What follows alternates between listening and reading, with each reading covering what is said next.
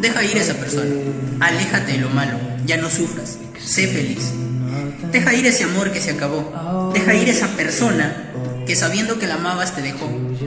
Deja ir esa pena. Deja ir ese dolor y sé feliz. No temas. El problema de nosotros los humanos es que tenemos temor. Temor a que Dios no reemplace esa persona por alguien mejor. Y déjame decirte que así lo va a hacer. Reemplazará a esa persona por una persona increíble que te dará los mejores momentos que nunca jamás hayas podido conocer en tu vida. Suelta, suelta y verás que sentirás una libertad increíble.